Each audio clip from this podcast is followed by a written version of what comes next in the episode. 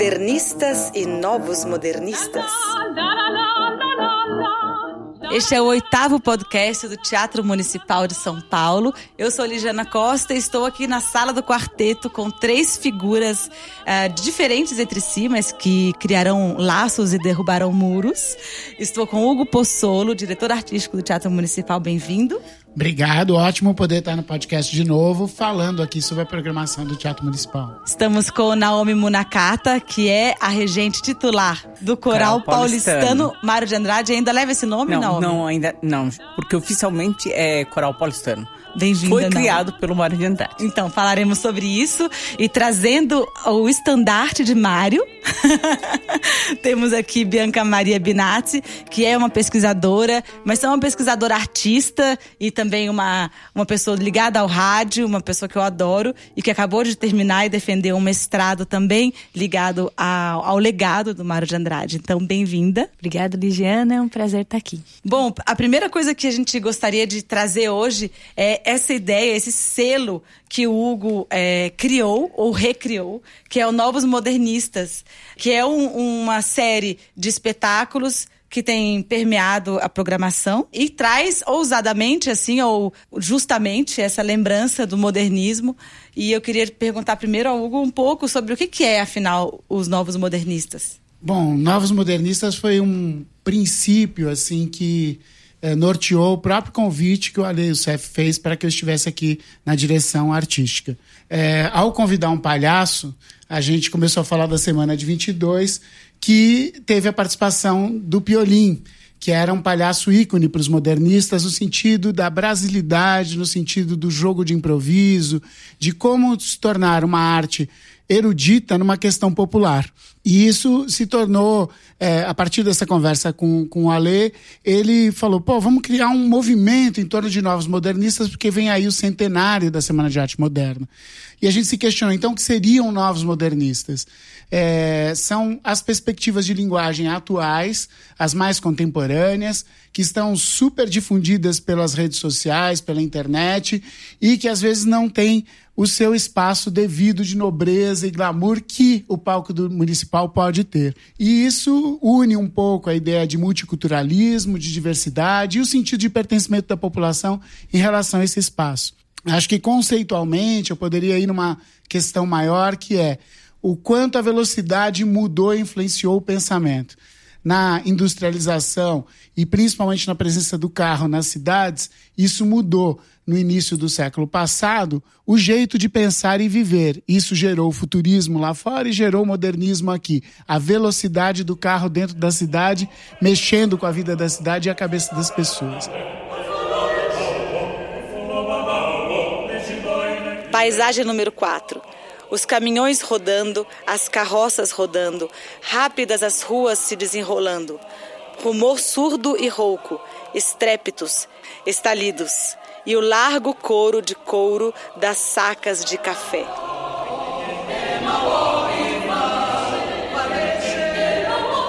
Depois, no pós-guerra, a gente tem um movimento interessante que é da contracultura, que no Brasil se sintetizou ser no, no tropicalismo.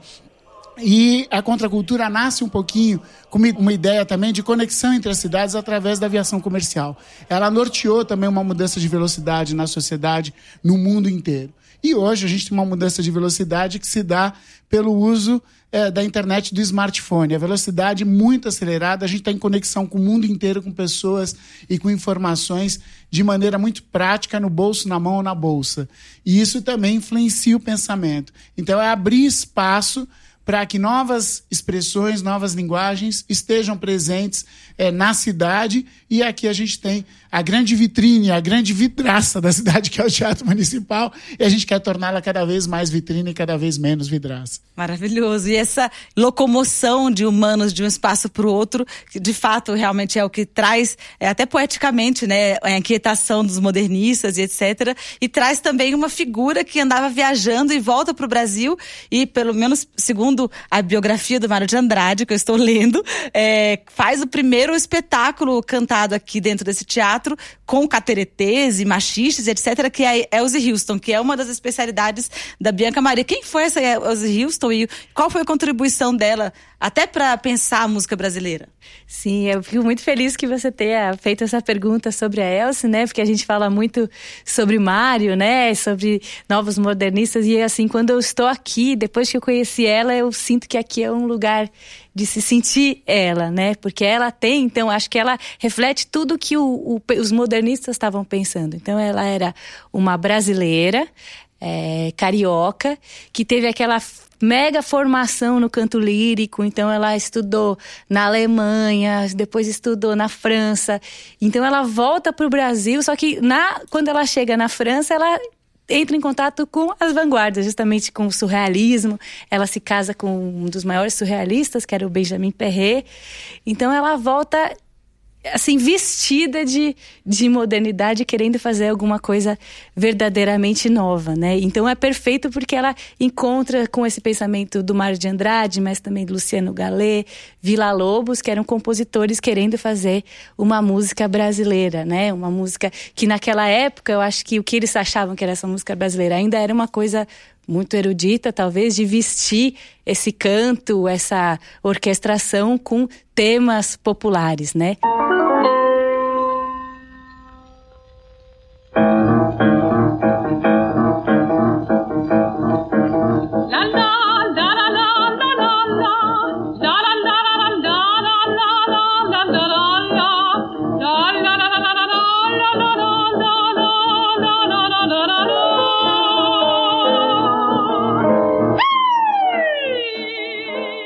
Elsie, além de estar tá interessada nos gêneros da música brasileira, do samba, do machixe, ela estava muito interessada também no cantador brasileiro, né? Nessa cantadeira aqui do Nordeste. Na vocalidade Na congada, exato. Como uma, uma estudante do canto lírico, uma pesquisadora, ela queria entender como se canta no Brasil, né?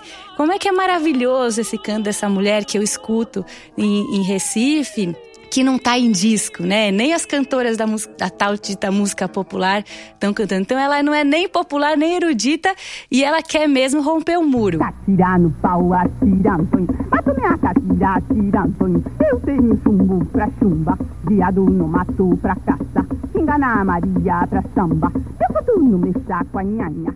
Ou a vidraça, assim. Ela fala, gente, não, não precisa é, ou separar as duas coisas. Tem uma outra coisa que é além, que é o sentimento da música, né? Então, é, ela, assim como o Mário, ela sai pelo Brasil viajando, ouvindo e estudando com a música popular, que é a, a música popular de verdade, que é aquela que está fora do mercado, é aquela que está fora do disco, que está fora da indústria da música. É a música da festa, é a música do acalanto, é o canto de trabalho. Então, ela é mais uma voz que, que conta essa história, né? E aqui em 29 parece que ela fez uma apresentação, uma primeira apresentação no Teatro Municipal que parece que foi um super choque, assim, ela tinha acabado de chegar da França com um repertório e com um pensamento feminista, surrealista e a gente tem até um, um programa dela aqui no municipal que tem um, uma ilustração linda do Flávio de Carvalho, que fez uma caricatura dela. Então acho que aqui também é a casa dela, não só do Maria. Os dois eram grandes amigos, né? Trocaram muito.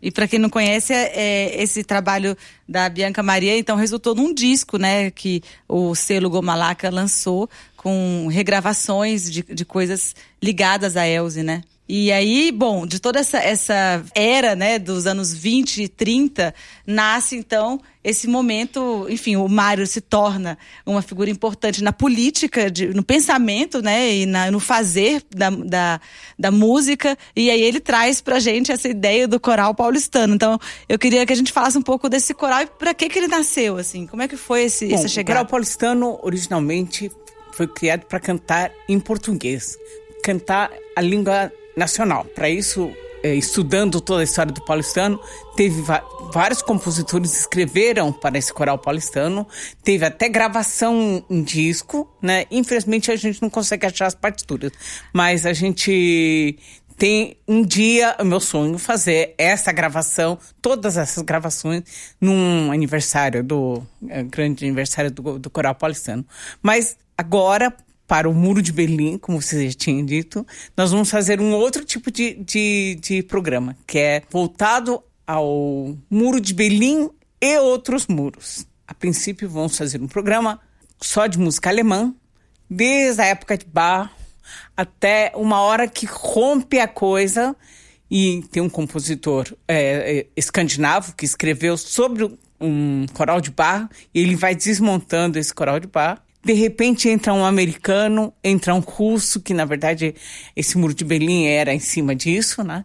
Entra um outro americano, até vir um pouco de paz, que é um Chamber, que é australiano, mas escreve o, o Paz na Terra. E terminamos com um americano, é, que é o Samuel Barber, cantando Agnus Dei, Cordeiro de Deus. Em cima disso, o Hugo deu a ideia de trazermos uma, uma pessoa que ilustre isso, então, faz, faço uma parte visual com. Eh, desculpa, eu não lembro o nome dele. É Otávio... O Otávio Juliano, que é um, um, um artista do audiovisual, junto com a Luciana Ferraz.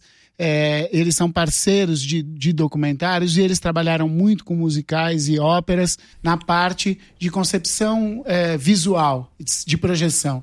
E a gente já desenvolveu trabalho juntos, eu já o conhecia de um tempo, então eu sugeri que ele trouxesse, eh, para esse sentido de novos modernistas, é, um registro visual, mas que fosse também um, mais do que um concerto encenado.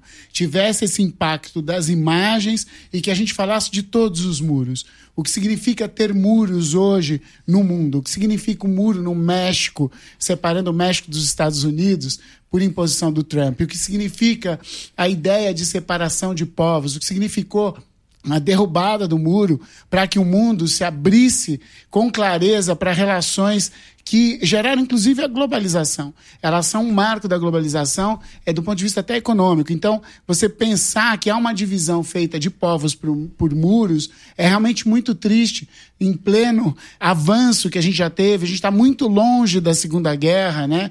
Tanto tempo depois, e 30 anos que esse muro caiu, e de repente esse pensamento ainda está aí, é, querendo separar povos, entendendo um nacionalismo de uma maneira muito ruim, né? Então acho que a gente tem que abrir a cabeça das pessoas, e foi isso que pensadores como o Mário de Andrade, como Oswaldo de Andrade, como Menotti Del Pique, Anitta Malfatti, enfim, Tarsila do Amaral, queriam. Então a gente retomar esse sentido do pensamento, esse é o sentido de novos modernistas, de que a gente retome pensar o Brasil e pensar através da arte. Porque não é uma discussão partidária, é uma discussão, na verdade, de perspectiva da existência das sociedades, de como essas sociedades se distribuem, se enfrentam, sobrevivem, sem estar disputando entre nacionalidades e impor uma nacionalidade à outra. Um povo não é superior ao outro. Eu sou aquele que disse: Eu tenho fome, eu tenho muita fome. Grão pequenino é uma fome antiga de milhões de anos que renasce. Grão pequenino. Nem todo o trigo do universo feito pão acalmava esta fome antiga e multiplicada. Fome de fome, fome de justiça, fome de equiparação, fome de pão, fome de pão. O pano vai caindo.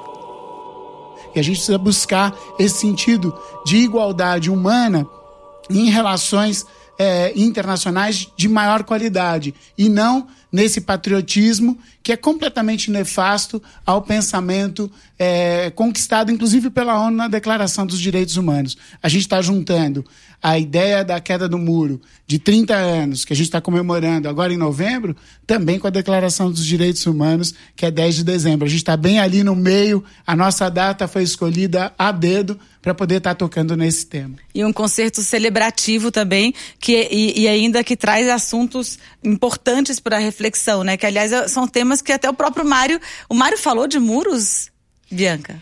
Sim, eu acho que o, o Mário, é, eu estava achando interessante a, Naomi falando do, do coro, né? Do coral, da língua brasileira. Começa por aí, né? A gente tem que lembrar que, tipo, no, no tempo do Mário, a gente cantava em outras línguas, um, né? O Carlos Gomes uhum. compôs. Então, assim isso foi uma luta já para ele, né? De, e assim, com, com ciência também, com pesquisa. Então, ele fez um congresso da língua nacional cantada.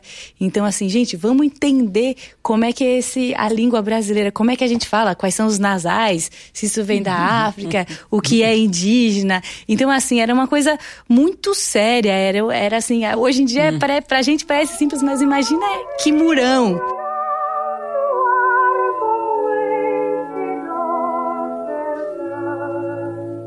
Uou, estão cantando em português. Como é que você vai. Aí a Naomi vai saber, eu não sei como faz, mas como é que você põe um ão no, é. no coral? É, se discute até hoje, ninguém sabe muito bem, porque o ão é aqui no, no, em São Paulo de um jeito, lá em cima de outro jeito, o S no carioca é, é quase X, etc.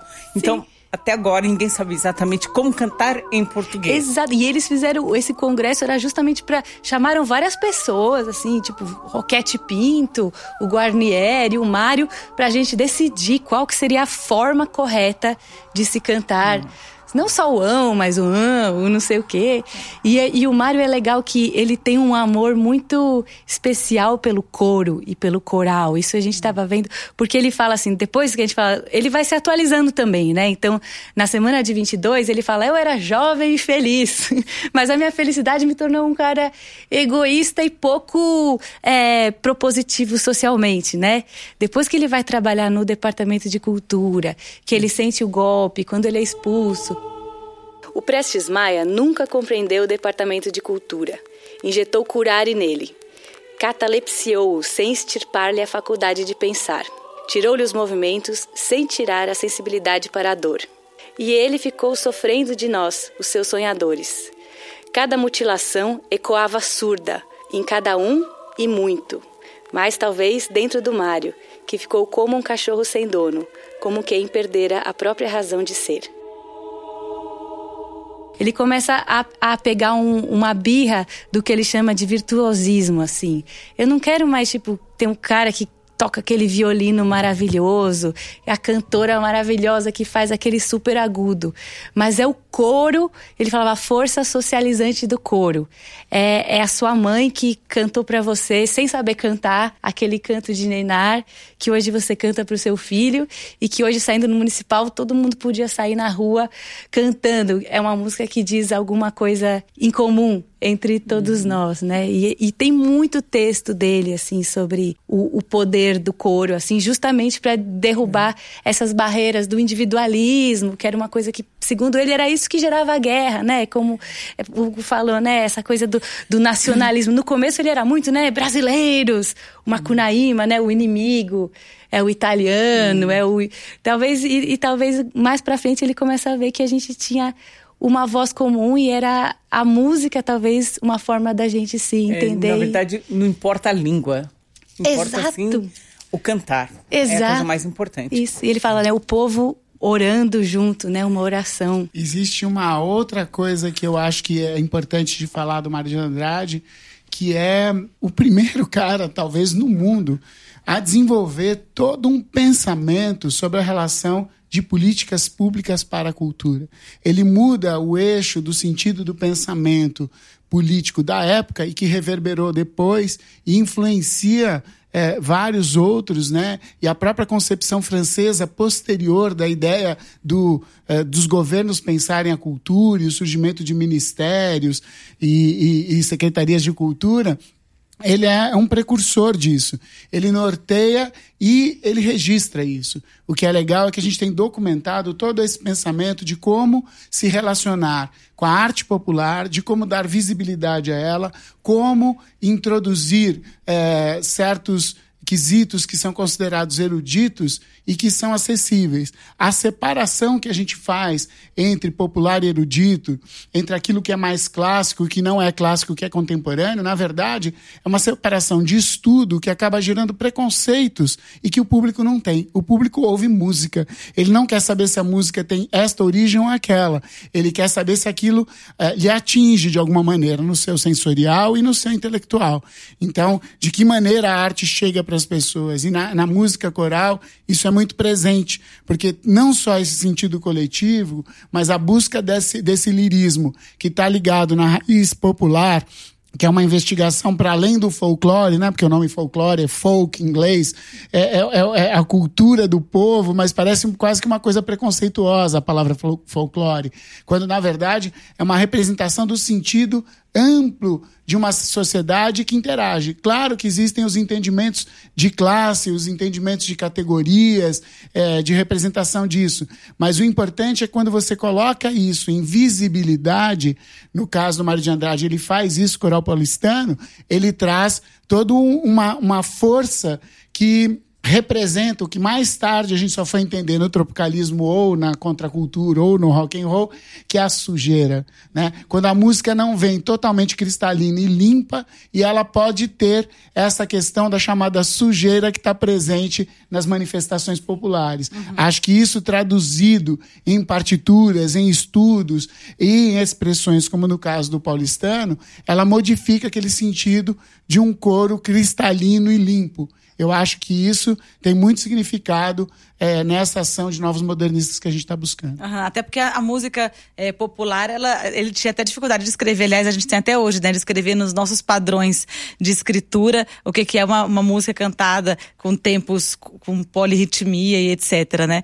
Mas assim, voltando a essa coisa do coral, que eu acho, bom, além de, de super pensar também no Vila Lobos, né, com essa ideia do, do coral como algo agregador e, e transformador para uma sociedade mesmo, é, a Bianca estava me contando antes de vocês chegarem de que, além do coral lírico, existia um outro coral também, que era um coral popular e aberto para os passantes, para o público. Pois é, isso, isso deve ter sido lindo, assim. Era um coral. Eu, eu, eu não sei como era feito, mas eu sei que naquela época já tinha um movimento de fazer todo mundo cantar.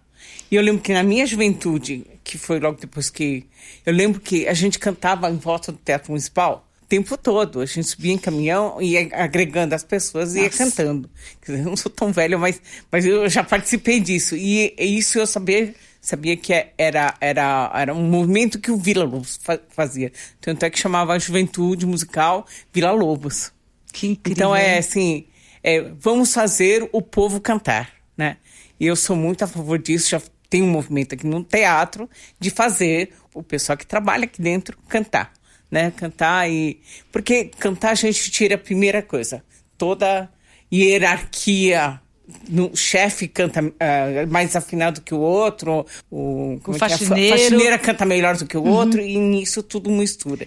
Então, é super legal, eu já fiz muito trabalho assim, desse jeito, e eu gostaria realmente que São Paulo voltasse a cantar, porque cantava mais. Sim. Atualmente não canta mais. É, é verdade. mais coro e, sabe, muito mais movimento, né? Sim. Mas é uma coisa que é muito complicada, porque envolve é. muito é, política, envolve ônibus, e, e, transporte público e envolve muita coisa. Sim. Mas é uma, uma coisa. Mas assim, às vezes são aquelas coisas que, uma vez que você também joga a faísca, o próprio povo e as próprias pessoas se é. interessam. Porque eu me lembro eu em Brasília cantando no coral de 500 pessoas e não tinha nada, assim, era dentro da universidade, mas hum. não tinha nenhum tipo de apoio. A gente hum. ia lá semanalmente é. cantar. O que, que você trouxe de E é isso. Não, eu, no meio do caminho também achei um programa do, do hum. Coral do Coral Paulistano, não, desse coral popular do, hum.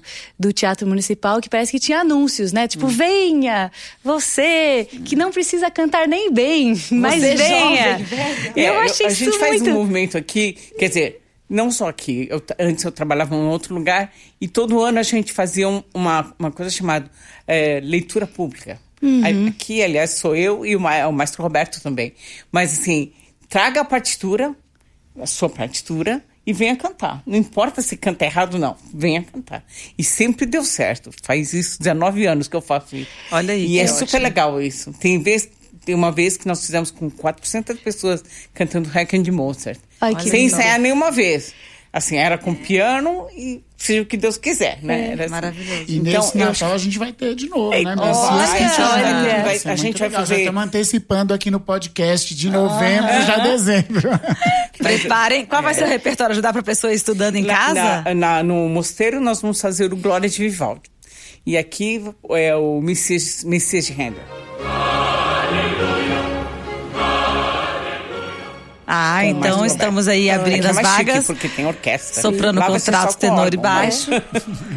é. é, Quem você trouxe? O que mais? É. Não, eu fiquei pensando justamente que, assim, eu com plateia, né, hum. como quem assiste o coral, a gente fica comovido também, né? Ai. E é aquela coisa de sentir no corpo essa vibração de muitas vozes, né? Eu não fui lá ouvir a Naomi, mas eu tô ouvindo essa massa sonora gigantesca que pega no corpo, né? Mas ao mesmo tempo me dá vontade de cantar também, só que daí eu tenho que ficar lá quietinha. E E aí eu acho que o, o, o que eles faziam, né? Então eles pegavam temas populares, que o Mário já estava pesquisando com a moção de pesquisas folclóricas. Uhum, então ele foi uhum. lá no samba de Pirapora e ficou impressionado como os caras estavam cantando aquele samba rural. Uhum. Que é isso, alguém puxa um tema simples e de repente está todo mundo cantando.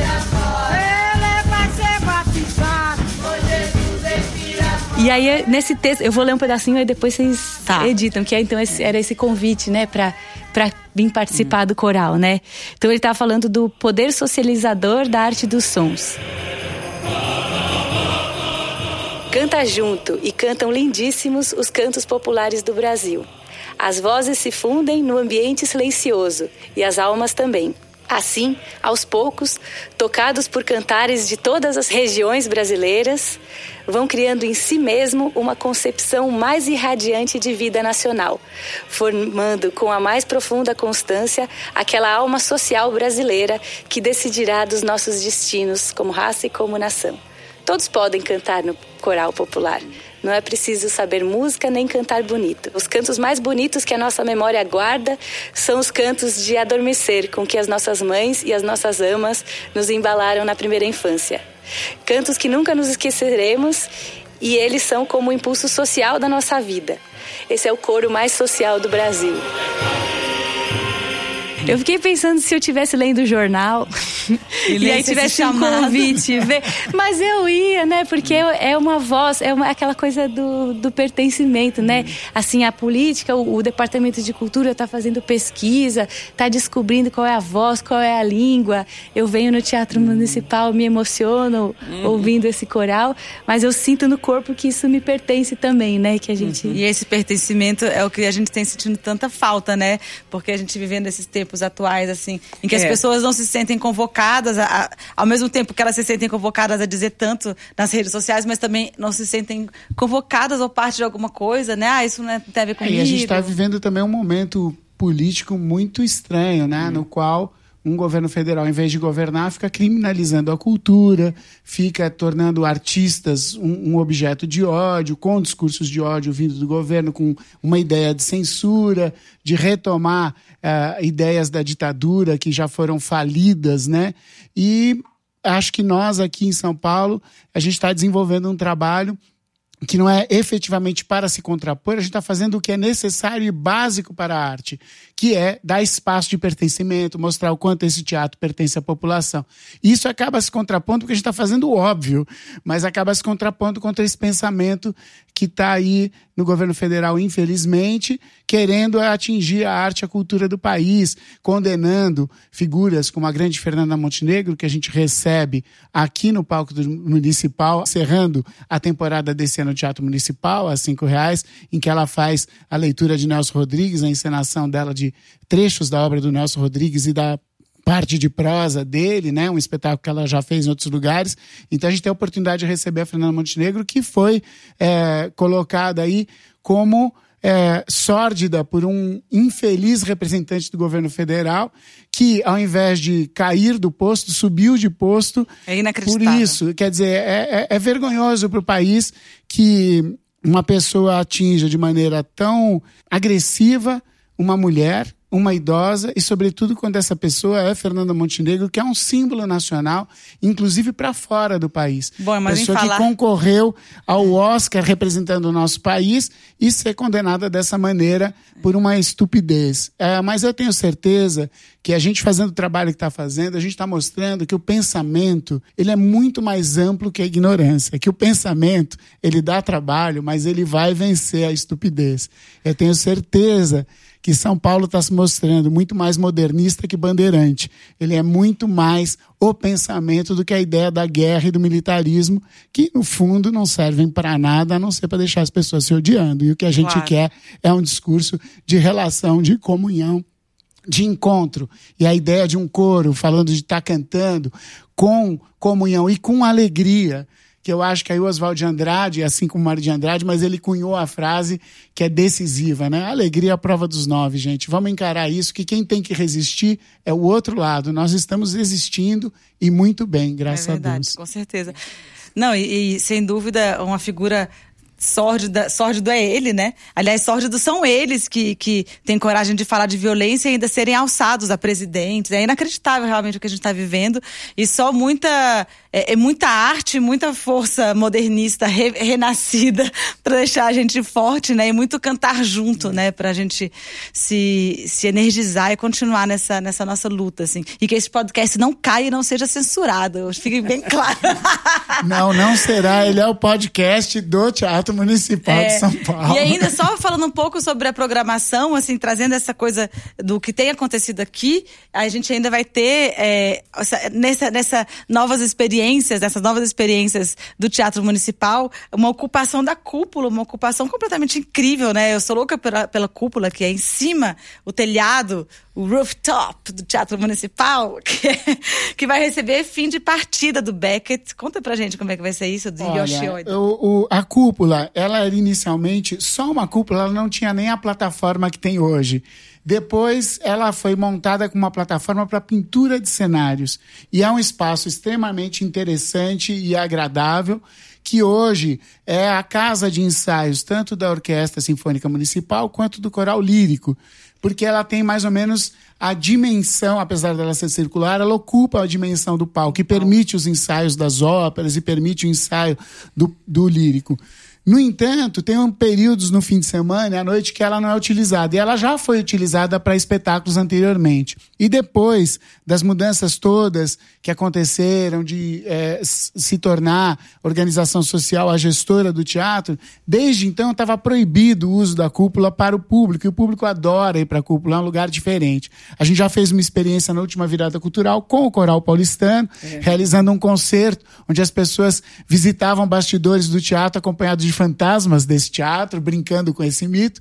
E desta vez a gente está abrindo, então, novos modernistas também com esse espetáculo, Fim de Partida, do Beckett, que foi um encontro de um grupo de artistas brasileiros liderados pelo Mateu Bonfito e que fez um encontro com Yoshi Oida, que é um ator é, de origem japonesa, mas que trabalha com Peter Brook, sempre trabalhou com Peter Brook, é da companhia dele, e que se dispôs a fazer essa direção com um grupo brasileiro que a gente está recebendo aqui. Então é um projeto muito especial, porque traz essa linguagem do teatro do absurdo dentro de um espaço icônico que é a cúpula do Teatro Municipal de São Paulo. Então, maravilhoso. E de, dentro dessa perspectiva do nascimento mesmo do, do, do, coral lírico, só voltando um pouco, ou do coral paulistano, é, co como é que ele foi se transformando, então, num, num coral que hoje em dia faz por exemplo, música alemã. É, como é que esse repertório brasileiro ainda também permeia é. ou, ou ele está um pouco afastado disso? Não, não tivemos muitas chances de misturar com, com obras de, de outros compositores é, europeus, etc.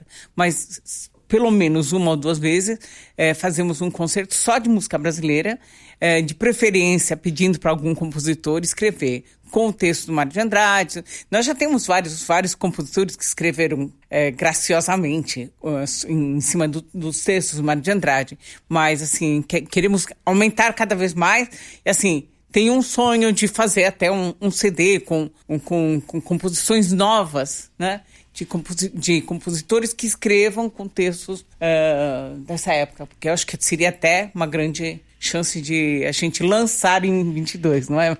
Vamos Senhor lá, diretor? vamos batalhar para a gente conseguir em 22 ah, fazer anos. essas comemorações Porque, inclusive, todas. isso era, era o desejo do Mário lá atrás, não era? De ter uma, uma discoteca e um selo. Sim. Ele criou um selo. Isso pouca gente sabe é. e, e, fala, né? Mas lá é isso. Tem um, uns discos arquivados lá no Centro Cultural.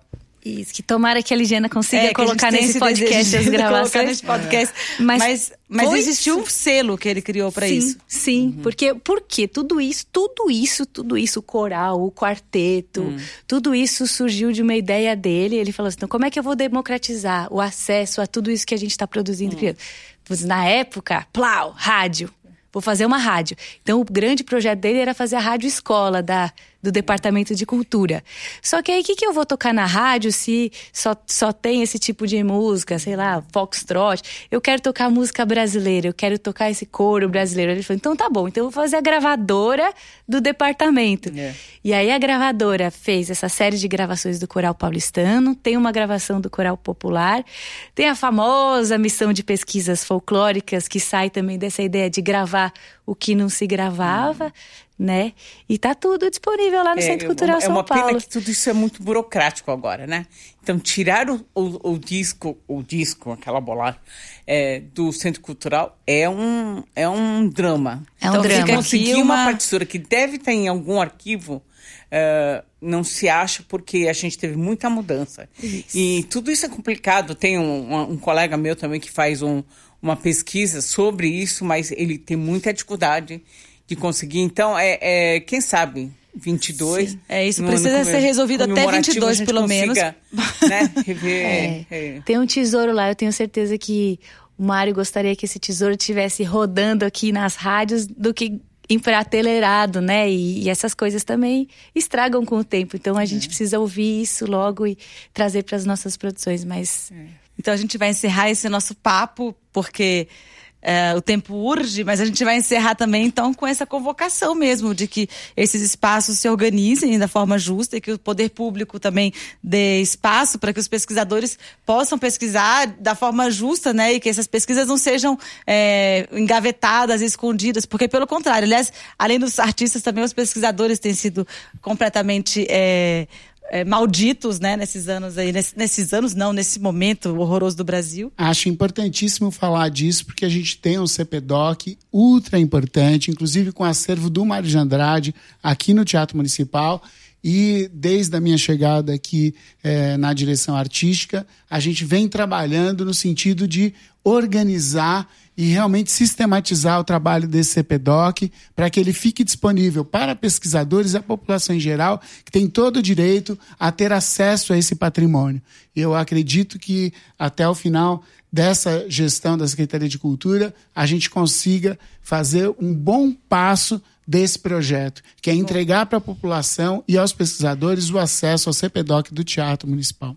Muito bom, maravilhoso.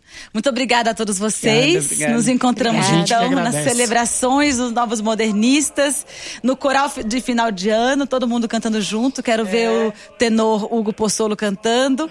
E até lá. Do modernismo à orquestra, o maestro Roberto Minchuk nos fala um pouco sobre a programação da Orquestra Sinfônica Municipal. O concerto que faremos no dia 30 de novembro, com repetição no dia 1 de dezembro, terá a grande pianista russa Olga Kern, uma das mais importantes pianistas da atualidade. Foi vencedora do prêmio Van Cliburn um dos mais famosos concursos de piano uh, do mundo, e ela é justamente é considerada uma das melhores intérpretes de Rachmaninoff. O segundo concerto, que é um concerto talvez uh, mais tocado para piano e orquestra, concerto mais popular um, é de fato uma das principais obras de toda a literatura clássica. Uh, e nós vamos fazer na segunda parte a obra de Wagner intitulada O Anel Sem Palavras.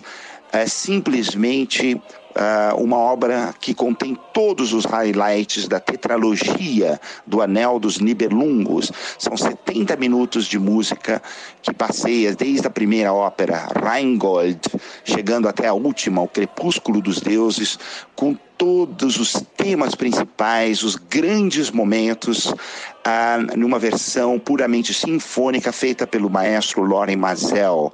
Parte dos excertos que tocaremos contém a Cavalgada das Valquírias, a Jornada de Siegfried pelo rio Reno e muitos outros momentos uh, belíssimos e sublimes, arrebatadores desta que é uma das principais obras de todos os tempos. Então, a oportunidade de ouvir isso com a Orquestra Sinfônica Municipal de São Paulo, sob minha regência neste dia 30 de novembro e no dia 1 de dezembro. Nos vemos lá.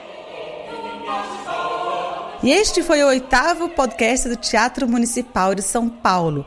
Se você gosta de nos ouvir, por favor, assine no seu player. O podcast é apresentado e dirigido por Ligiana Costa, com edição e gravação de Felipe Caldo. Produzido pelo Instituto Odeon, apresentado pela Secretaria Municipal de Cultura e Fundação Teatro Municipal.